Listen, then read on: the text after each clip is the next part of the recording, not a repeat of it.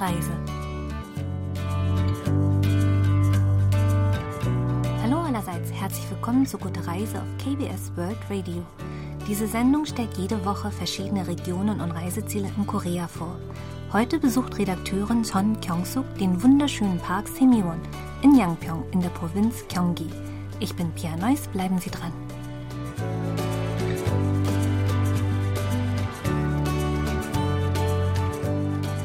Fast jeder mag Blumen.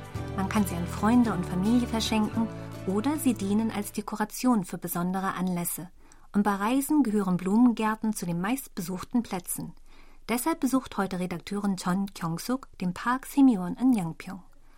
Von Seoul nach Yangpyeong dauert es mit dem Auto nur eine Stunde.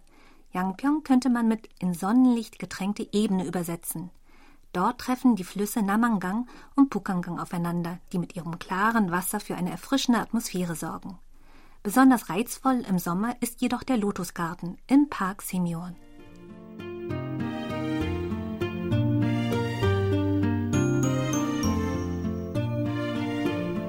An Wochenenden und Feiertagen staut es auf der Strecke zwischen Seoul und Yangpyeong, weil sie als eine der schönsten Fahrstrecken gilt. Um Verkehrsstau zu vermeiden, fährt Gyeongsuk mit der Gyeonggi Junganglinie von der Station Hungik University bis zur Station Yangsu. Nach sieben oder acht Minuten erreicht Gyeongsuk schließlich den Eingang zum Park Semyeon.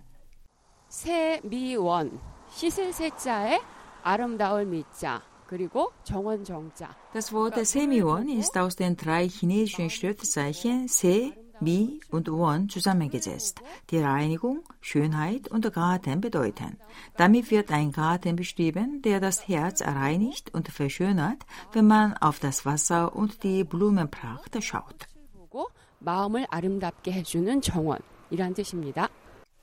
Der überdachte Eingang ist der koreanischen Nationalflagge nachempfunden. Das Tor ist etwa vier Meter hoch und durch seine runde Öffnung passen drei Erwachsene. Der Name des Tors Purimun bedeutet, dass Natur und Mensch nicht voneinander getrennt, sondern eins sind.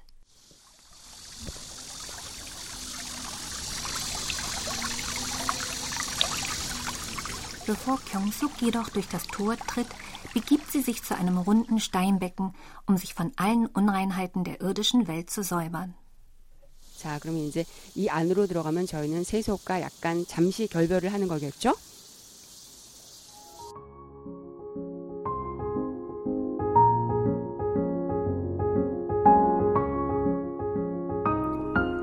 Gyeongsuk durch das Tor Purimun tritt, fühlt sie einen frischen Luftzug, der von einem Bach herübergeweht wird. Breite Trittsteine helfen über dem Bach, an dem ein Schild steht mit der Mahnung, wie du bedachtsam über diese Trittsteine wandelst, so beschreite auch deine Lebensfahrt.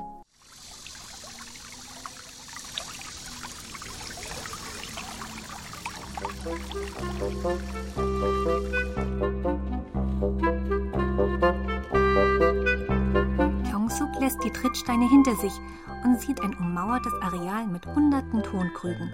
Normalerweise werden in den Tonkrügen Sojabohnen und Chilipasta aufbewahrt, doch aus jedem Krug sprudelt durch eine Öffnung in der Mitte des Krugdeckels eine kleine Wasserfontäne. Die Krüge sind nun kleine Springbrunnen.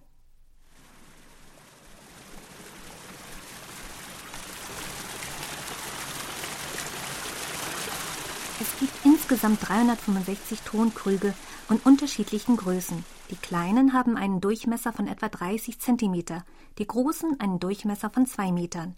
Die Krüge symbolisieren die koreanischen Mütter, die früher jeden Morgen eine Schüssel Wasser auf einen Tonkrug legten und für das Wohl ihrer Familien beteten.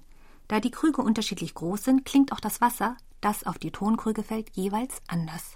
작은 장독에서는 조금 작은 소리, Die kleinen Krüge plätschern leise, während die großen Krüge sich wie ein Regenschauer anhören. Nur anhand der Geräusche ist es schwer zu sagen, ob man eine Springbrunnen plätschern hört oder wirklichen Regen. 분수 소리인지 그게 잘 분간이 안 갈 것 같습니다.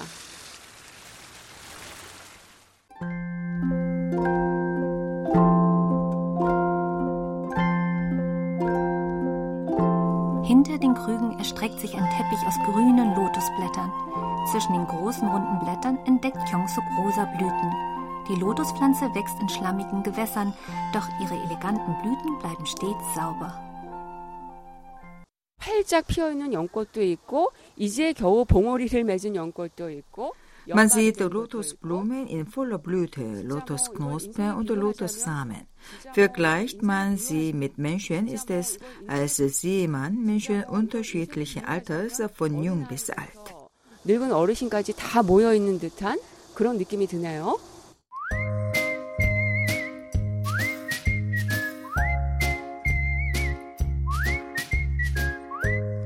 Der Park Simeon nimmt etwa eine Fläche von 200.000 Quadratmetern ein.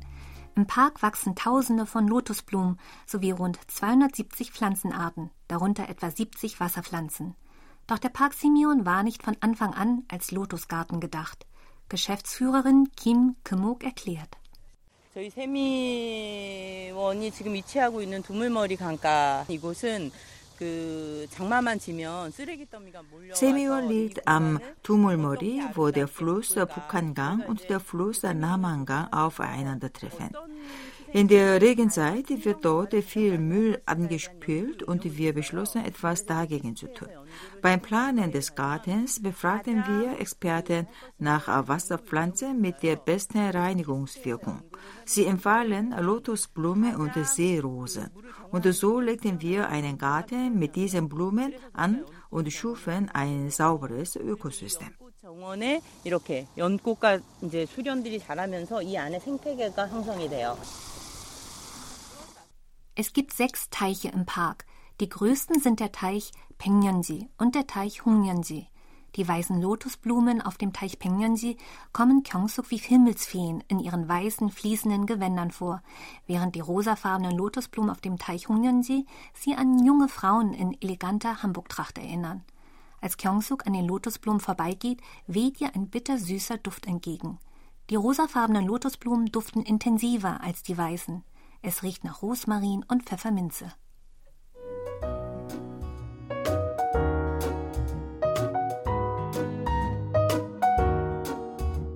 Die kurze Blütezeit der Lotusblumen lassen ihre Blüten noch kostbarer erscheinen. 이 연꽃은 3일 동안 피어요. 요거는 지금 3일 차의 연이에요. Diese Blume blühte bereits seit drei Tagen. Die Lotusblumen verbrauchen viel Energie für die Farbe und Textur ihrer Lotusblüten. Vielleicht blühen sie deshalb nur drei Tage lang. Danach verlieren sie ihre Blütenblätter. 이 연, 연꽃은 3일밖에 피지 않아요. 그래서 3일이 되고 나면 잎을 떨구죠.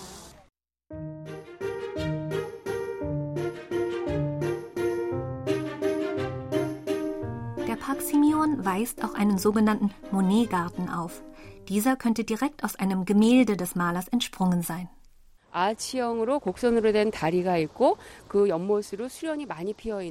Man sieht eine bogenförmige Brücke und der Teich darunter ist bedeckt mit Seerosen.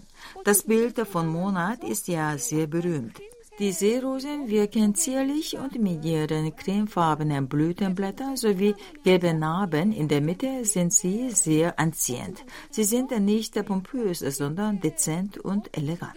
시방은 노란색이잖아요. 그게 너무 고혹적이에요. 막 너무 화려한 자태보다 오히려 굉장히 고고한 것 같아요.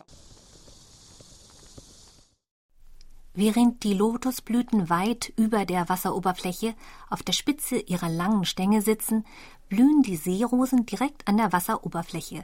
Die Seerosen blühen vom Sommer bis Herbst und so ist noch ausreichend Zeit vorhanden, um diese bezaubernden Wasserpflanzen zu begutachten.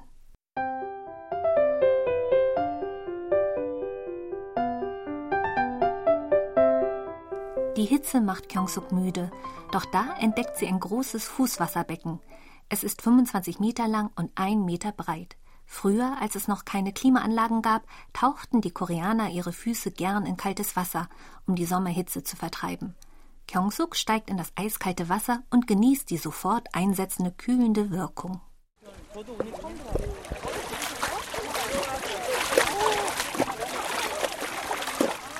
Das Fußwasserbecken liegt in einem Kieferwald. Stühle um das Becken herum laden dazu ein, sitzend die Füße im Wasser baumeln zu lassen. Der Beckenboden ist geriffelt, wodurch die Füße beim Darüberlaufen gut massiert werden.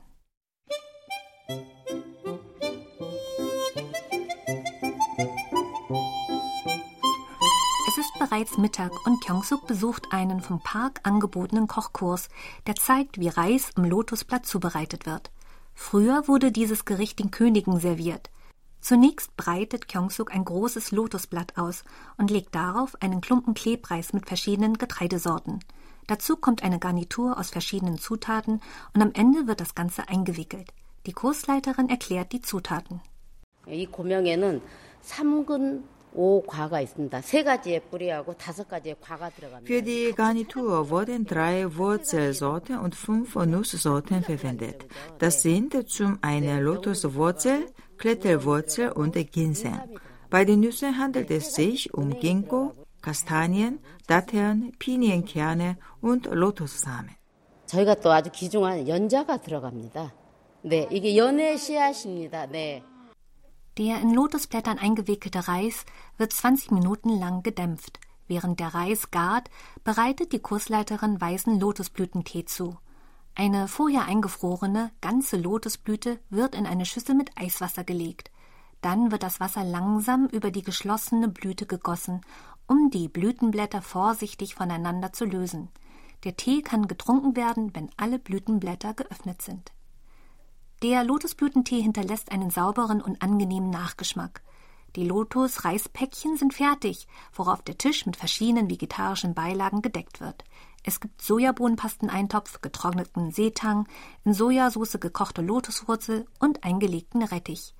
Kyongsuk öffnet ihr Päckchen, das eine appetitlich glänzende Reismischung mit hübscher Garnitur preisgibt. Die Kombination aus klebrigen Reis, knackigen Nüssen und Lotussamen gibt dem Gericht eine interessante Textur und aromatische Note.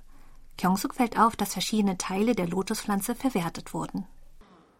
연은 정말 버릴 게 없네요. 연꽃 있죠. 그러면 연 잎으로 또 비 오면 또 우산도 만들어 쓰죠. Nichts wird verschwendet. Man kann die Lotusblätter als Regenschirme benutzen. Aus den Lotusblüten macht man Tee, die Wurzeln werden als Beilage gereicht und in ihren Blättern kann Reis gewickelt werden. Denn die Lotusblätter halten den Reis im Sommer länger frisch. Der Lotus ist in jeder Hinsicht einfach perfekt. 또 상하거나 그러기 쉬운 거를 또 방지해주고 정말 어쩜 이렇게 처음부터 끝까지 완벽할까요? 연은.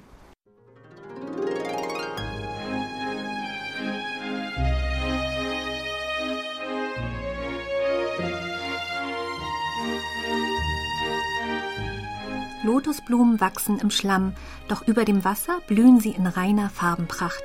Ihr Anblick hat Kyongsuk dabei geholfen, von ihren Alltagssorgen loszulassen.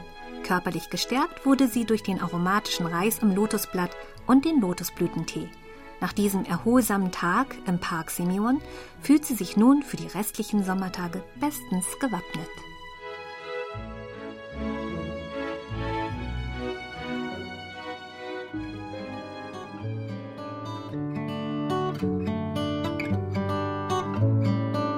Das war's für heute bei Gute Reise. Mein Name ist Pia Neuss. Ich sage Danke und auf Wiederhören.